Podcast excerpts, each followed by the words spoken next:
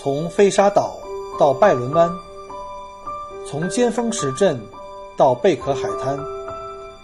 从巴罗沙到沉船海岸，请跟随老司机一起，让我带你走进精彩的澳大利亚。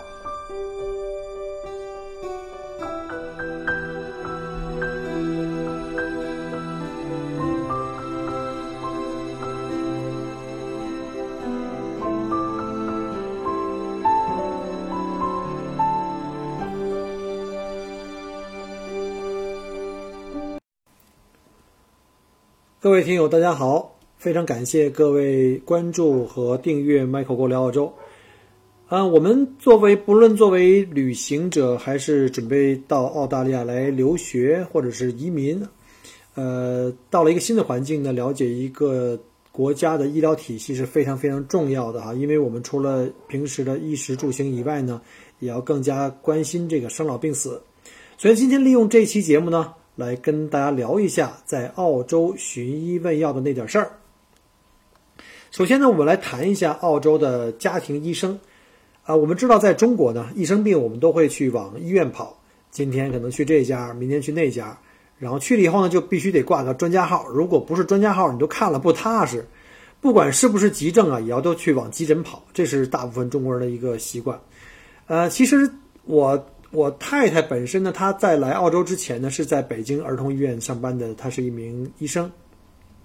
就他们医院呢来讲的话呢，我的经验是，呃，以前我经常要每天开车送她或接她上下班，他们那个就诊的大厅啊，简直每天就跟那个北京火车站一样热闹，天天天还没亮，挂号的队伍就已经排到了二环主路的边上，每天晚上的急诊呢也基本上都是从来不停啊。那个拥挤不堪，然后呢，有的孩子呢，我也不太理解这父母怎么搞的哈，这平时咳嗽都坚持一两周了，啊，突然间到这晚上不能等了，非要去这个看急诊，而且是要看夜间门诊。我说你这白天为什么不来呀？经常会有碰到这种情况，然后占用本来就非常捉襟见肘的这个医疗资源。那么在澳洲呢，医院里从来不会出现中国各大医院的这种盛大景象。澳洲的医疗资源其实并不是比中国更宽松。呃，说实话，要培养出来经验丰富的医生啊，同样是非常困难的。呃，所以呢，澳洲的医疗制度呢，很好的防止了这个医疗资源的浪费。所谓要让好钢用在刀刃上。呃，在澳大利亚呢，除非是急症啊，一般的人啊都不会去直接去医院的。或者你就算你去了医院或急诊呢，也会被扔到一边，因为急诊是真正给那些急重症病人提供服务的。那急诊的接待处啊，都有很多这个非常专业的护士啊，他们对这个出诊的病人啊的病情进行评级，然后呢，根据这个优先的顺序，如果你就是个咳嗽之类的啊，来这个急诊来凑热闹，让你等个五六个小时都非常正常，因为你的情况根本没有生命危机。呃，我举个例子哈，我岳父呢，就是因为在家里的时候有一次呢，因为房颤复发哈，他就是心脏就是不稳定，然后心率非常快，就赶紧就去了急诊。这个接诊护士检查了一下，马上就给我岳父安排了床位，马上治疗，一分钟都没耽误。呃，当时的急诊大厅里面已经好多人排在我们前面，但即便你在我前面，只要你那个病不是生命攸关的，啊，就算就算我是后来的，因为我的这个病情的这个级别高，就会被优先呃收治。所以这个呢是急诊的一个情况，这是比较合理的了，就会把资源放在最重要的的地方。所以如果不是那种特别急的病症呢，就尽量就。别往急诊跑了。所以呢，一般在澳大利亚看病呢，其实我们每一个人啊，都有一个自己的固定的家庭医啊，这个家庭医生呢就叫 GP 啊，GP 的就是它的缩略呢叫做 General Practitioner 啊，这个家庭医生呢会看帮你呢看平常的一些小病啊，如果你的觉得你的症状呢需要进一步的检查，那他会把你转到推荐到其他的一些专家门诊，也叫 Specialist。或者是不同的大医院的不同的这个科室，在澳洲的专家呢，你不是可以随便去看的，你必须有家庭医生的推荐信才可以去。所以通常呢，你的所有的检查结果都是需要先给家庭医生，然后他再会通知你，他根据你的情况啊，帮你建立所有的病史。而且在这个澳洲看病啊，做各种检查都是要电话预约的，不需要像中国那样起大早啊排大队。你只你只需要按照这个预约时间到达即可啊！之前看过一个短视频啊，之前在微信里啊，这个是北京阜外心血管的一个医院，每天早上开门后挂号的那个，就是大铁门一开，那些挂号的大批患者啊，排着队可能排了一宿了，那像冲锋一样涌进大厅，那场面简直混乱壮观。但是让我看了以后呢，也是，呃，非常无奈啊，又心酸。呃，在澳大利亚呢，在这边呢，找一个比较稳定的，就是你自己一个常用的好的家庭医生非常重要。然后不管你的英文有多好哈，我建议如果是从中国大陆来的，这种看病的这种事情啊，很多专业的词汇它本身不是英语，它可能是外来语啊，法语、德语这样的，所以最好还是用中国话沟通比较好一点。中国讲中文的医生呢，对我们的沟通的理解呢也会更容易一点。所以呢，我们推荐呢，在澳大利亚来生活的这个华人啊，还是建议找一个讲中文的家庭医生，就在自己住家附近的。那如果有人问说，那我没有这个固定的家庭医生行不行呢？答案是不行，绝对不行。为什么？给你举个例子哈，就是有人啊，呃，曾经这样的有一个经历，就是他买了私立医疗保险，那私立医疗保险的话，就是可以 cover 你大部分的这种住院的就诊啊这种医疗，但是呢，他很不幸，他在第十一个月的时候，因为保险啊一般都有一个等候期，他等候期一般是十二个月，结果他在第十一个月的时候呢，突然患了急性的这个胰腺炎。那首先呢，他是先去的公立医院，但是公立医院我们知道哈，毕竟是政府医院，免费的嘛，给当地的这个公民和这个永久居留的呃人民提供的，那就会人多一点，然后条件会不会像私立医院那么好？所以呢，他就不满意那边的服务，然后呢就转到了这个私立医院，因为他有私人的保险嘛，就想私立医院的话，我可以用保险来啊报销就好了。结果转去私立医院住了十天。服务很好，那就是跟住酒店一样哈，有有专用呃专门的这个负负责你的这个医生，还有这个一对一的护理员。但是呢，在出院的时候出现问题了，就是保险公司就不干了啊。私立医院的保险啊，通常都有一个呃十二个月的一个已有症状的等待期，就叫 waiting period，就是说你不能说你有了病。以后再来买保险，他为了防止这种发生这种情况发生呢，对你所这种病史呢，必须有一个十二个月的等待期，就是说你买了保险，十二个月之内是不可以报的，啊，他是为了防止你有病了，那就先买保险，等段时间再去，这这是为了防止这个的啊，一般你不能等十二个月那么长嘛。保险公司呢就让这位朋友请他的家庭医生出一个证明，就证明啊你以前没这病，你要是以前没这病，那就这个就算了，如果你已经有这个病史了。那这个十二个月的等等待期必须得过，那这事儿呢他就傻了，因为他从来就没有找过这个家庭医生啊，所以没有一个家庭医生呢就可以给他出这个证明。所以这个事例告诉我们一个什么道理呢？就找一个好的家庭医生非常去重非常重要哈，而且经常没事去找找他去看看病啊，检查检查。有的人说我没有生病，我为什么要去检查？你这正常的每年做个体检总是要有的嘛，验个血啊，什么各方面的体检还是要做一个的。然后这样的话，他家庭家家庭医生就会给你，甚至是给你的全家人呢，会建一个呃病历档案。你将来，比如像我们全家在这生活了有八年时间，然后呢，我们的家医生有我们每一个人每一次来去看病、每一次检查的所有的记录，这个记录就非常非常有用了。那再给你举另外一个例子，可能就比较呃容易理解。有一个朋友啊去做那个移民的体检，因为我们知道移民批准了以后呢，必须要做一个体检。结果呢，被查出来这个尿液里啊糖分过高。当时这个体检的医生啊，就让他去找一个家庭医生去开具证明，证明他以前没有这个糖尿糖尿病史。这家庭二呃家庭医生二话不说啊，让他先去检查这个血糖。检查结果呢出来是正常的。那在这个期间啊，所花销的这个费用，这保险公司就会报销一部分。那保险公司在回信里呢，居然是仍然要坚持让家庭医生证明这个人没有糖尿病史。所以呢，这个朋友就问这个保险公司啊，检查结果都是正常的了，完难道还要医生写证明吗？没错，答案是要的，必须要。所以呢，这个朋友又去找了一次家庭医生，让医生手写了一份证明出来。这时候，那保险公司就得必须乖乖给钱了，按照条款，对不对？我这个病他以前没有的，他是这个买了保险以后才发生的，所以这种就可以直接就可以报销了，不用有那个等待期。所以证明了这个家庭医生啊非常的重要，他这个证明很值钱。通常啊，这个家庭医生他是一个全科医生，他不会对这个疑难杂症去做针对性治疗，但是他会把你推荐给他认为合适的这个治疗的这个医院。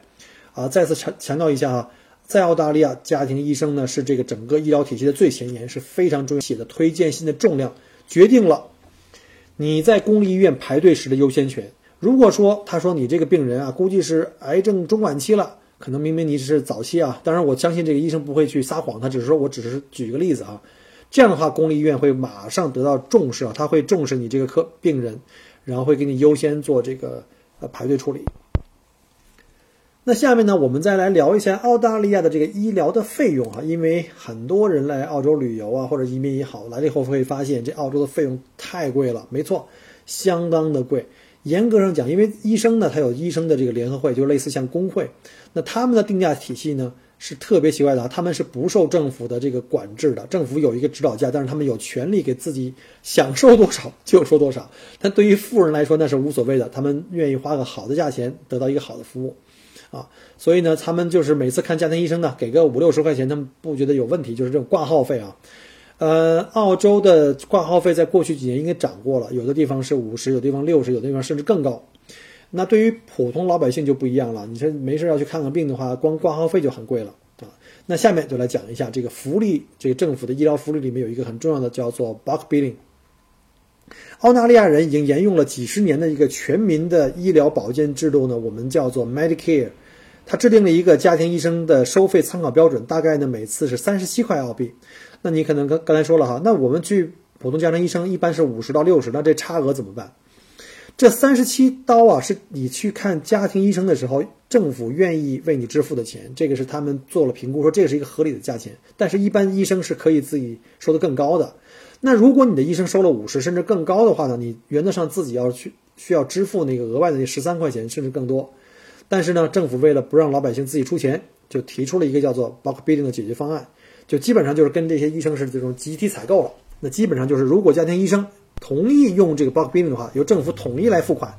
那医生每看一个病人，政府就会多给这个医生一点钱。这样老百姓每次看病的时候呢，只要刷一下这个 Medicare card，你就不需要出钱了。所以这个挂号费就不用出了，这是非常非常好的。因为绝大多数情况下，你可能不需要什么特别的治疗。只让医生看一下，那主要花的还是挂号费比较多。所以呢，如果你啊要找要那个找不花钱的家庭医生，你就要问他是不是要这个呃 bulk billing 就可以了，否则你还得自己付款，然后再到那个 Medicare 去报销，这样的话你可能不会全额实报的。所以呢，一定记住这个词啊，叫 bulk billing。那如果你这病比较重哈，就需要动个小手术啊，这个的时候有的时候呢是家庭医生可以做的。啊，那而且这个费用是包括在他的一次性收费里。那比如说像要做这个什么验血、验尿啊，或一些病理学的这个检查呢，家庭医生就会专门开一张这个介绍信啊，就是一个类似像转运单，把你呢转去专门做病理学实验室的这个叫做 pathology lab。呃，比如像 Healthscope 啊，这样的话呢，他就可以拿这张转运单或者这个通知，立刻去到，一般都会很近啊，在旁边附近的这个。专业的这个医学实验室呢，去做这个，呃，验血或验尿的这种病理检查，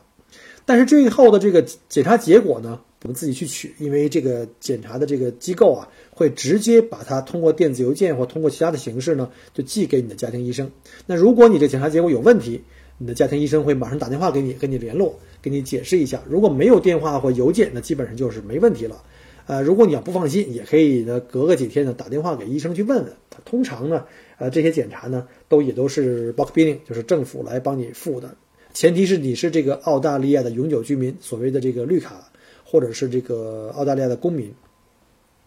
那如果不确定的话呢，你可以在家庭医生那儿先问问清楚，然后再去做检查。那下面呢，我们来聊一下在澳大利亚买药的费用啊，就通常是家庭医生给你开的药了，呃。这么讲吧，就是非常不幸哈，家庭医生开的药的药单啊，基本上都是我们自己要买单的。有一种情况除外，就是如果你有这个低收入卡，叫 concession card，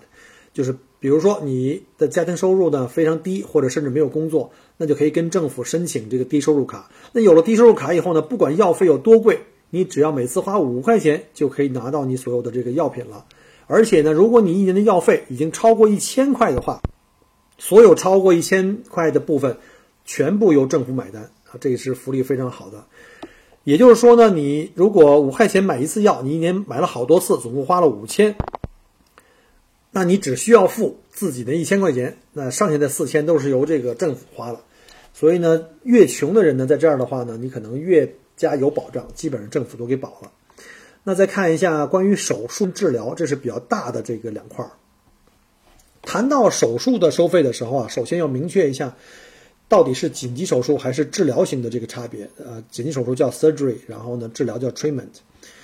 手术就是把你拉进去开个刀什么之类的哈，然后手术也分为紧急手术跟非紧急手术。那紧急手术指的是在你被送到医院以后，因为有生命危险，所以马上会给你做的手术，这就不用等了。如果你被送的是那种公立医院，那这手术也都是免费的。如果你是私立医院，哎，他们会先给你做手术，先救你命，然后随后把账单奉上，那是非常非常贵的。非紧急手术呢，指的是你这种手术啊，需要做，但又不这么急，呃，没有那么迫切性。通常呢，呃，界定标准就是医生来认为你的症状啊，至少可以维持二十四小时以上，不会危及生命危险。这类手术通常都是家庭医生那儿可以做，或者是在医院做，但是要比较久的一个排队的周期。比如像一般的阑尾炎手术，只要你不是急性的哈，疼的满打管，这个这个这个各种血象都升级，马上快不行了，否则的话你就得慢慢等了。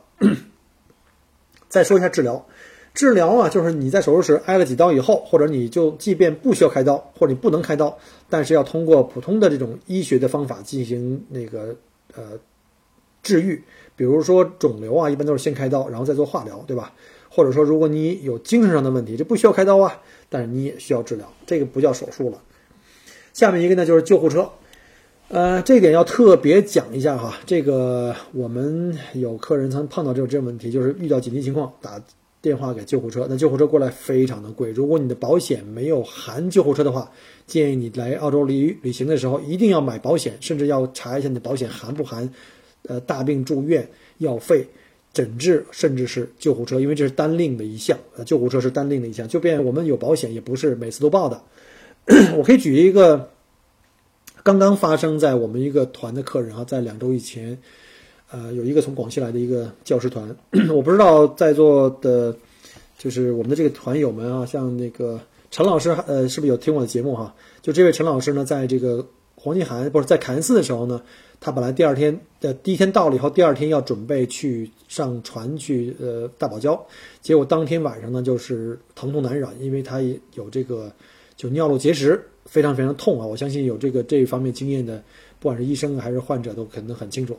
那痛的简直不能忍了已经，因为他凌晨大概是四点多五点吧给我打电话，呃把我们。几个导游把我们这个这个墨尔本，我在墨尔本，他又打了我们黄金海岸的和悉尼啊，还有什么其他的。然后打电话的时候告诉我们，看看能不能帮他们安排联系去医院，可能他们的语言的问题各方面吧。后来我就联络了我们在凯恩斯地接啊，我们那个郭美女啊，菲比，再次再次感感谢你啊！如果听到我的节目，谢谢你。然后呢，我们那个美女的导游呢，就连夜啊，应该是凌晨一早啊，跑到从家里跑到那个。客人的酒店送客人去医院，而且陪同客人从始至终帮他翻译啊，这样那样做了一些检查，也吃了这个去疼药，打了这个镇痛的针。结果呢，就回来休息。因为这个情况呢，他就没有参加第二天的这个游船出啊，坐坐这游船出海去看大堡礁，而且好像当时状况呢也没有明显改变相，所以呢就临时决定。呃，从这个下一站从凯恩斯飞到布里斯班以后呢，就临时买了一张机票回国了。呃，为什么呢？因为就是他在去看病的时候呢，医生建议他做一些全面的检查，包括像 CT。但是这种检查的话，就有一个问题，费用非常非常的贵。呃，但是这个老师碰巧呢，呃，又没有买旅行保险，因为我们一般都会建议我们的客人呢，出门一定要买旅行保险。可能这个客人。呃，疏忽了，可能或者是给忘了，就是没有买。那其他的几位老师都还买了，这还比较那什么一点。所以我再次重申一下哈，请各位不管是来这儿来短期旅游、探亲访友，还是留学移民，还是去到这边准备移民的啊，这个一定、一定、一定要买保险啊，因为你买保险的是保险费，那个费用呢是毕竟是有限的。但是你如果发生医疗的这种这种事情，要去住院去检查的时候，那澳洲的费用是相当相当贵的，比你的保险费要贵很多倍。好了，这个这小插曲就讲过去了哈。在这边的那个救护费啊，呃，这个救护车刚才讲了哈，如果你要有这个 concession card，是政府都给你承担了，是免费的。但是如果没有，那就非常不幸。那在澳洲哈，但是有两个州比较好，就昆士兰跟塔斯马尼亚这个除外，他们有免费，但是这也有次数限制的。那如果在比如像维州，你要是用救护车或者是救护飞机，那救护飞机更贵了哈，就得你自己掏腰包了。像费用每次大概在六七百块钱澳币不等。那如果你要有商业保险，就是说你除了这个政府医疗之外呢，还有这种这种私人保险，那私人的保险公司会帮你付，但也不是无限制的帮你，比如你一年叫了好几次。他们通常一年啊，也就能帮你付个一次到两次，而且是以家庭为单位。而且更可恶的是啊，不是说你觉得我付钱，你觉得我这疼痛太太难受了，我付钱打电话你就就会来。救护车它不是说你随叫随到的，你有的时候，比如你打三个零啊，一问他们会给你先打电话，先进行排查，就先通过跟你问问题，了解你，看看你是不是马上出现这种生命的体征的这种威胁。他们会建议你，如果不是的话呢，会建议你自己开车或者坐车去医院。他们不会给你发随便发这个救护车，因为他们会把这个呃资源要放到更加需要的病人那边去。那没办法，他们有一套自己的流程，只能按照这个流程办事儿。那之前就是哈，我一个邻居啊，就是这个又是之前很有名的这个网红那个静静啊，静静家有俩小孩儿，有一小有一小朋友呢，晚上肚子疼，我估计估计可能是肠胃痉挛吧。啊，据说痛得很厉害，满地打滚儿，没有办法就慌张吧，就打电话叫救护车。结果救护车呢认为他这种情况并不紧急，所以呢就拒绝出诊，所以他们没办法大半夜自己开车带着小朋友去了医院的急诊。嗯，所以你看了吗？在澳洲看病啊，你自己判断自己任性是没用的，因为资源有限，都必须按照这个整体这国民的这个病情的呃轻重等级来排位。好了，后面有几个概念也大概说一下啊，一个叫急症病人，或者叫医院病人，叫 in hospital patient，还有叫不住院病人，叫 out of patient，啊，out of hospital patient。然后那个，如果你要去急症，呃，因为急症去了公立医院啊，基本上所有的费用都是免费的。我说的是这个，呃，像我们当地的这个公民或者是永久居留这个绿卡的这个持有者，那如果是海外人士的话，就最好是有这个私人保险了，否则的话就很贵。那这个期间的住院费啊、药费啊。呃，对于公民呢都是免费的，你可以，这是你的权利嘛。当于对于这个非紧急的手术来说呢，你要等的比较久，因为他的手术的资源很紧张，一般都是呃给这个非常非常急重病的患者。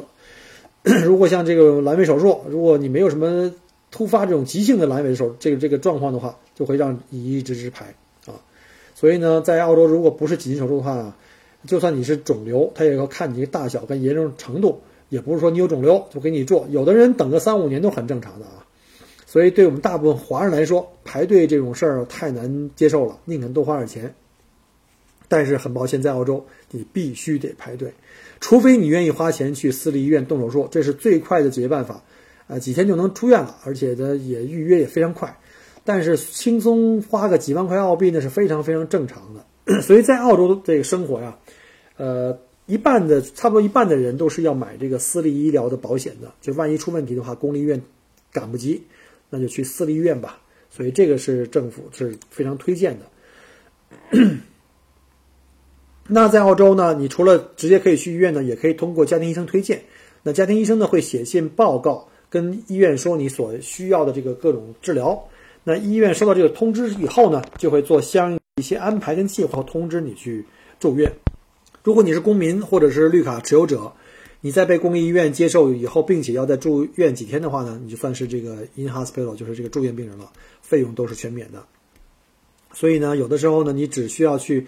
呃，做一个一天或者完成小手术或特殊检查，完全不需要住院呢，啊，他也算你叫做这个住院病人。只要这个病人呢，只要是住院病人，你都是享受这个免费的公立医院的这个这个安排的这个呃入院检查跟治疗。啊，否则的话呢，就需要排队了，你就不得不去私人医院了。刚才讲过了哈。那如果去私立医院的话呢，就会涉及到两个费用，一个是私医院的费用，就好像住酒店一样，它包括了住院费啊、手术室费用啊，呃，所有的在医院里的药费以及 ITC，叫做这个有点像我们的这个呃特郑重监护啊，叫 intensive care 的费用。另外一个就治疗费，叫 medical expense，通常是专家、医生、手术医生。啊，麻醉师等的费用啊，通常政府的 Medicare 是不会帮你支付去私立医院的费用的，但是呢，会在诊疗费上帮你报百分之七十五，因为他们认为你这个没去公立医院，去了私立医院呢，其实是帮国家省了这个医疗资源，他会帮你担负一部分，呃，然后你只需要付百分之二十五。但是这里有个问题，就是他所谓的这百分之七十五啊，是按照政府的规定，比如说你这种病需要治疗的这个手续，呃，这个住院的这个这个采取的这个这个呃这个手术的这个价格是按政府的参考价，而不是那个私立医院自己的定价。所以你可能就是会有个问题，比如说你要去做个胃镜啊，这个私立医院可能标价是两千，那政府的标价是一千，那实际上政府只能给你七百五，这就是所谓的那个百分之七十五是按照政府的标价的这种参考啊，所以你自己还要付那个一千两百五啊，那这个呢你要多花至少要多花一千块钱，那你还要去找保险公司，但有的时候保险公司也有各种各样的限制，看你买了什么等级的保险，当然越贵的保险你的种类越多，覆盖的范围越广的话，可能更容易。那如果你要买的特别便宜的保险的话，它可能会有各种限制条件，可能就不行了。而且保险的话呢，一般私人的保险呢，也不会说所有的私立医院都可以去。一般私立的保险都会有一些，呃，就是允许你去的一些私立医院有清单啊。你要是去这个他们这个清单以外的，保险公司也是不管的。那最后一种情况呢，就是说你的治疗可能不需要住院，那家庭医生会给你出封信，让你去附近一个专门的专家门诊去看病。这种情况呢，你就不算住院病人了。那对于不住院的病人，政府会付给专家门诊百分之八十五的费用，你自己的支付百分之十五。但这里又要重新声明一下哈，这里的费用指的是政府的收费标准。你那家专家如果收的很贵，那政府也按自己的标准给你按这个他的标准百分之八十五来给你报。所以呢，如果你要是这个找的专家很贵的话，那超出的部分，你除了那个百分之十五之外，你还要再多付。那这种情况的话，你就你要小心了，因为在这种情况下，因为不是住院的病人哈，因为一般私立保险是对住院 cover 的比较多。这种情况下，你不是不属于住院病人，你的私立保险也不会帮你付额外的部分。但是呢，这里还有一个例外，就是针针对那些。比较老弱病残或者是收入比较低的哈，政府有一个叫 Medicare Safety Net，或者叫 Extended Medicare Safety Net，就是指的是前者指的是你在这一年里呢，作为这个不住院的病人，看病花的钱过多，比如三百八十八块八了，这个标准不知道怎么来的哈，反正就是你反复看病，一般都是老弱病残会比较多一点这种情况，那么你之后再去看病，政府就会帮你付百分之百了，这是非常好的。但是记住哈，如果是专家门诊，可能还会要你自己有一个付费部分，要收百分之两百，就就呃两百澳币的这个这个费用。那政府呢，只能给你按参考价一百来付，你自己还得付一百。那另外一个叫 Extended Medicare Safety Net，就是说这个更加这个广泛的一个呃 Medicare 的一个福利，就是指你自己作为不住院的病人呢，在这一年里超过的所有的费用超过了一千一百二十六。或者是如果你是有那 concession 卡超过了五百六十二块钱的话，那么政府会帮你付你需要支付的那部分的百分之八十，也就是说你自己那部分又有百分之八十被付掉了，所以你等于打完折以后打完八折再打八折，所以你基本上就付的很少了啊。比如说像刚才说那个专家门诊哈，门诊收你两百啊，按照政府的参考价只有一百，但是呢你另外那一百呢的八十呢也被政府付了，你总共就付了二十。所以呢，这个这个政府真的还是挺人性的哈。好了，最后讲一下这个澳洲的医疗保险，这个非常重要。刚才我讲过了哈，不管您是来旅游还是来移民留学，一定一定要买保险。为了看病不排队，为了能去私立医院享受好的服务，购买这个保险是非常必要的。其实呢，公立医院呢也算是一种保险。这保费是从哪来的呢？这个保费不是政府白给的啊，政府本来不产生任何的钱。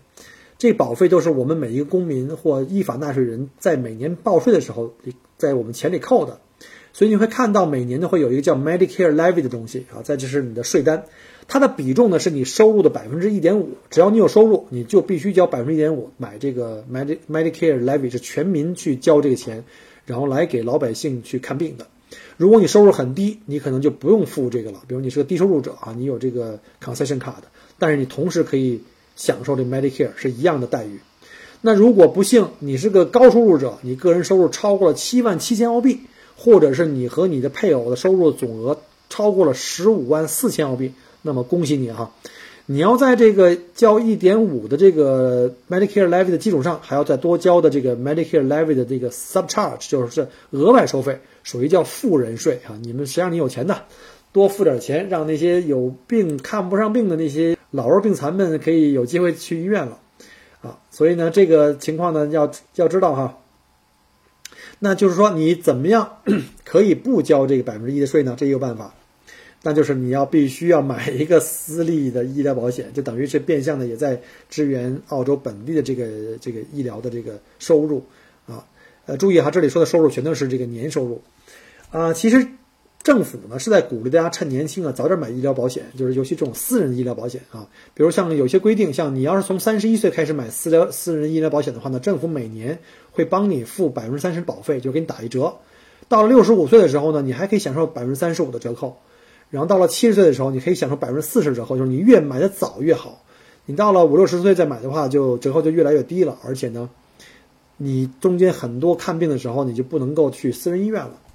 那如果有人问我不是澳洲永久居民或者是这个公民的话，我我可以买医疗保险吗？当然可以了，有很多公司都提供来澳洲工作的这个或者旅游的这个人士啊，私立的医疗保险。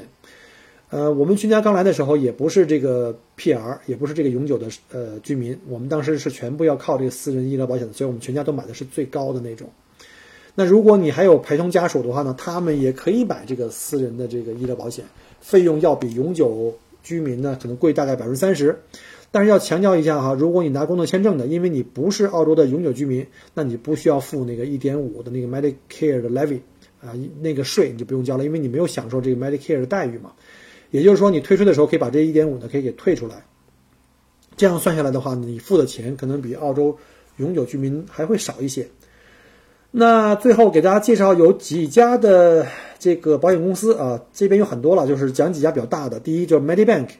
然后第二叫 Bupa，我们全家用的都是 Bupa 啊，服务还不错。第三个叫 Nib，N-I-B 啊，第四个叫 iSelect，不给他们任何一家做广告啊，只是给大家提供一个这个，如果来的话选哪几家，你们会有一个大概的概念。当然，任何的国家的医疗系统都不是百分百完美的哈。呃，包括澳洲也是这样，有一些对澳洲这个这个医疗状况的这个吐槽。我记得好像之前是李冰冰啊，还是谁啊，到这边来是什么得个病，得个感冒发烧，都都住了好几治了好几天也没治好。呃，其实是没给他用抗生素，然后他后来自己自己飞回国去治了，吐槽了半天。其实，在澳洲确实是这样的，很多小病他不给你什么上那个猛的药，什么抗生素啊这那个的，一般都是让你回家吃 Panadol，喝橙汁儿啊，自己扛啊，就是基基本是这样的。我们全家在澳洲待了八年，基本上看过病、住过院、跑过急诊，也去过公立医院、私立医院都去过。呃，感觉总体来说，这个今儿这边的医生啊和医院还是蛮负责任的。而且呢，我相信也是因为澳洲这个空气啊、水土很干净，很少有这个细菌感染之类的疾病，所以我们也基本上不用这个抗生素。我们之前第一次来的时候还带了好多，从国内带了好多那个原来。从医院开出来的药，什么抗生素啊、感冒药啊、治拉肚子的，结果的都是因为超过保质期都给扔了，基本上不用，啊，也就是以前在北京一到冬天就经常就感冒啊，这就是流感嘛，这是根本跑不了的，尤其是小孩儿，那不用抗生素根本好不了。可是，在澳洲我们基本上一次都没用过。我记得我有一次吃那个那个 Panadol，那是一次有一次春节，那我们这边是夏天了，然后接那个从中国来的客人，那车里有人呢，可能有流感。咔哧咔嚓的咳嗽，结果我跟他们待了一星期，我也就被传染了。那是我唯一一次吃潘阳豆但是效果很好，因为发烧头疼，结果吃完一片药，第二天又生龙活虎，可以去跟客人谈笑风生了啊，非常神奇。所以这个潘阳豆被这个澳洲人称为神药嘛，就是很多中国的代购也都在买澳洲的潘阳豆往回带。这个这个就不再讲了啊，这就变成这个广告了。所以在这个国家呢，其实来移民养老还是不错的。怎么又是广告啊？举个自己的例子哈，我本人在北京的时候，因为那时候在外企工作压力很大，出差啊、熬夜值班啊，还有各种工作压力，所以那时候血压就偏高，而且已经接近了这个临界值。呃，结果呢，来澳洲以后呢，我基本上就很少再测血压了，因为都很正常、很稳定，经常一量就七十五八十低压哈，高压也就一百一、一百二的样子，然后都没问题。然后周围的这个朋友也都是反映说，这个父母也好，自己来了也好，来澳洲以后，原来那些。慢性病基本上都得到了控制，不能说完全好了吧，说明这里可能水土很养人了。但是澳洲啊，也有澳洲自己的困惑，我们就以这个呃，Michael 自己本人的一个小困惑吧。尤其在维州啊，我们维州很骄傲哈，我们叫自己叫叫花园之州，因为我们这个墨尔本有这个花园城市的美美称，因为这个植物多样性特别复杂啊，特别漂亮。但是呢，同样也带一个特别大的这个困惑，就是这个植物多样性带来这个过敏。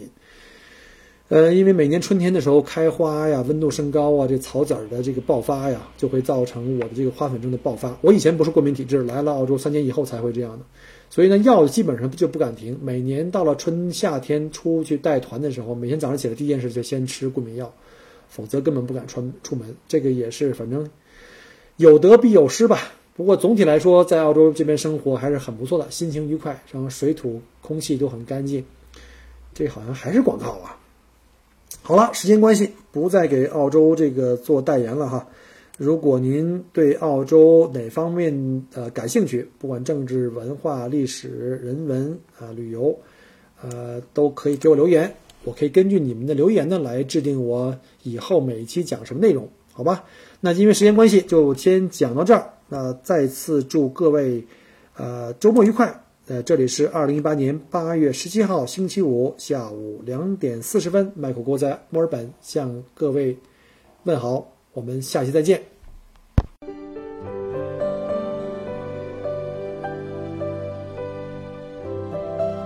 很荣幸您的收听和关注，如果您喜欢我的节目，请您把它转发分享给您的朋友们，同时也欢迎您线下跟我留言互动。